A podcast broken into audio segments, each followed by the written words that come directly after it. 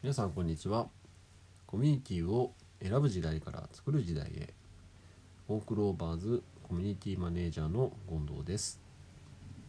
えー本日の配信は、えーちょうど今日ですね参加してきました世界人材会議というものについてご紹介したいと思います。これはですねまあその名の通りですね、えー世界で活躍できる人材を育成もちろん獲得、えーするために、えー人事の方々が中心に集まって、えー行う会議です。で会議といってもですね、えー、と基本的には有識者の方々が集まり、まあ、有識者といってもあの起業家の方々だったり世界でもうすでに活躍している方々が登壇して、えーパネルディスカッションをするという、えー会議でした。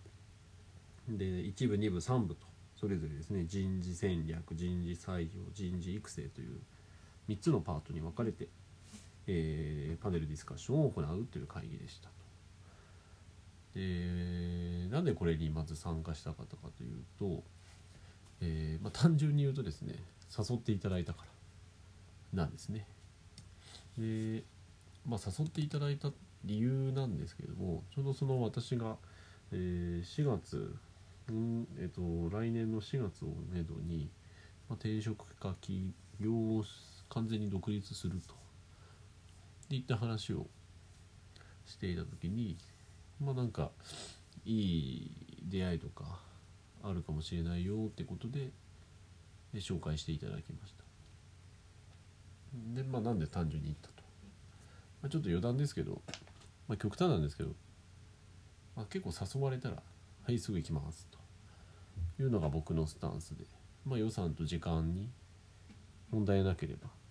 まあ、中身どうこうって言えば誘ってくれたってことはまあ僕のことをよく知ってる方なので、まあ、きっといいことがあるだろうというふうに感じたので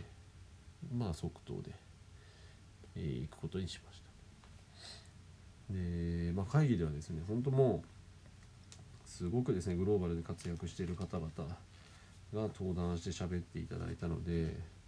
まあ一つ一つの話も非常にですねためになりましたね。で今回会議でですね得た気づきをちょっとバラバラと紹介したいなと思ってます。でまあ最初にですねパッといた気づきが、まあ、そのグローバルで活躍できるための、まあ、人材というのは、まあ、やっぱ成果にコミットできる人材だという話があってじゃあどうやったら成果出せるんだって考えた時に、まあ、非常にシンプルですとある方がおっしゃってたんですね。なんとあの会議を2分の1にして会議に出る人数を2分の1にして会議にかける時間を2分の1そして個人としては量質スピードを2倍にすればもうこれだけで成果が出るよととさらっと言うんですね。はあすごいなと思って。もう確かにそうだし、まあ、シンプルに考えれば、まあ、そういうことだなという形でまあなんだろうもうなんか難しく考えずにシンプルにこういうふうにやっていけばいいんだなっていう気づきを得ましたね、まあ、全部ができないにしても、まあ、どれか量を2倍にしてやろうとか、まあ、とにかく早くスピードを重視でやってやろうとか、まあ、それがだんだんできるようになってきてじゃあ今度量も行こうとか、まあ、そういった形でやっていけばいいんだなっていうのは非常に勇気をもらいましたね。でやっぱあと1分間でいかに話せるか、まあ、スピードが大事っていう話もされてたので、まあ、1分間でどれだけ大事なことを伝えられるか。っていうところも気づきとしてありましたね。だからまあ1分間なんで正しいことを伝えられるっていうよりは仮説に基づいてバンバンしゃべる。で間違えてたら訂正するっていうような仮説に基づいてコミュニケーションを取るんだっていう話も非常に気づきを得ることができましたまあ、あとはですね、えーまあいろいろあったんですけれども、あのーまあ気づきと合わせて、まあ、ちょうど私がですね、あのーサロンを12月からやり始めたんですけどもやっぱこの何か自分が発信者主体者となっている場合こういったこう会議とかイベントとかに出るとやっぱこう自分だったらどうしようとか自分が得たことをこうどうやってこのサロンに還元しようっていうこうアウトプットの発想っていうのが出てくるので、まあ、そこでどういうことやるかっていうアイデアのあのトリガーにもなる話題がいっぱいありました。例えばですけどもあの、まあ、もうもうもうすごい学んだって感じがしたのでやっぱすぐこれを喋りたいと思ったんですね。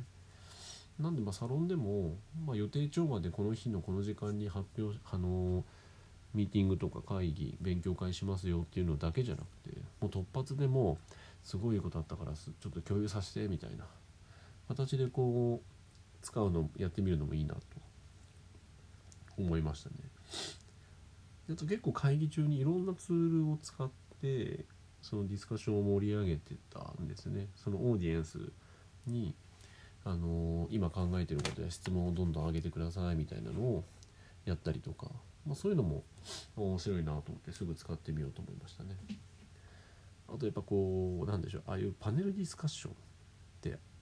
皆さん憧れないですか？僕すごい憧れちゃうんですよね。パネルディスカッションの真似やってみようとか、まあ、これはオフラインのイベントですよね。あとはこうやっぱこういった全く自分のですね考えてる範囲外あのより高いレベルで経験して物事を見ている方々の話を聞くと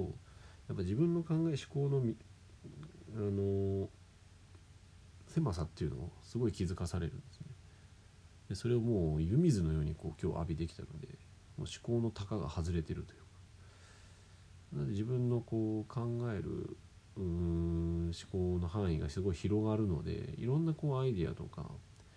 もっとこうしたらいいんじゃないかとかなんかよくよく考えたらすごい難しく考えてたけどもっとできるんじゃないかみたいなそういう感覚にしてくれるんですよね。なのでやっぱサロンでも、まあ、予定調和でいつもいる方だけじゃなくてたまに外部の方を呼んで、えー、ちょっと話してもらったりとか、まあ、それはサロンメンバーでも私でもこの人に是非話してもらいたいみたいな人がいたら誘ってちょっとオンラインで話してもらうとか、まあ、こういうのをですねちょっとどんどん取り入れたいなと思いましたね。はい。まあ、なのでこういろいろ気づきとか、まあ、具体的なジャストアイデアとかが浮かんだ、まあ、会議だったので、まあ、なんか当初の目的の自分が、転職とか起業とかする時の人脈とかっていうよりは、まあ、会議の内容で自分の気づきとかの方が、まあ、得たものとして多かったなっていう感じですね。で今日やっぱり一番言いたいのはその、まあ、自分の思考の範囲を、ま、取り外してくれる、まあ、普段あのなるべく近いところで切磋琢磨するっていう感覚も大事ですし全くもう上の席ともう目上目なんだ雲の上の人みたいなでもいいんですけどそういう人の話を聞いてあなんだそういう考え方があるんだとかもう全然違う領域で話考えしてんだなみたいなのを聞くだけで、まあ、自分がふっとそこの思考のとこにたどり着けるってこともあるのでやっぱちょっとバランスよく、あのー、身近な人の話と全く雲の上の人の話っていうのを合わせて聞くっていうのは非常に大事なというふうに感じました。はい。まあ、今日はですねこう YouTube の動画撮るのも3本目ですかね。えー、自分が今日出てきた会議についてのアウトプットも兼ねて話してみました。是非ですねたまにでいいと思うので、えー、すごい人たちが集まるところにも、まあ、行ってみるとそれはそれでいい気づきが得られますので是非参加してみてはいかがでしょうか。では皆さんまたお会いしましょう。さようなら。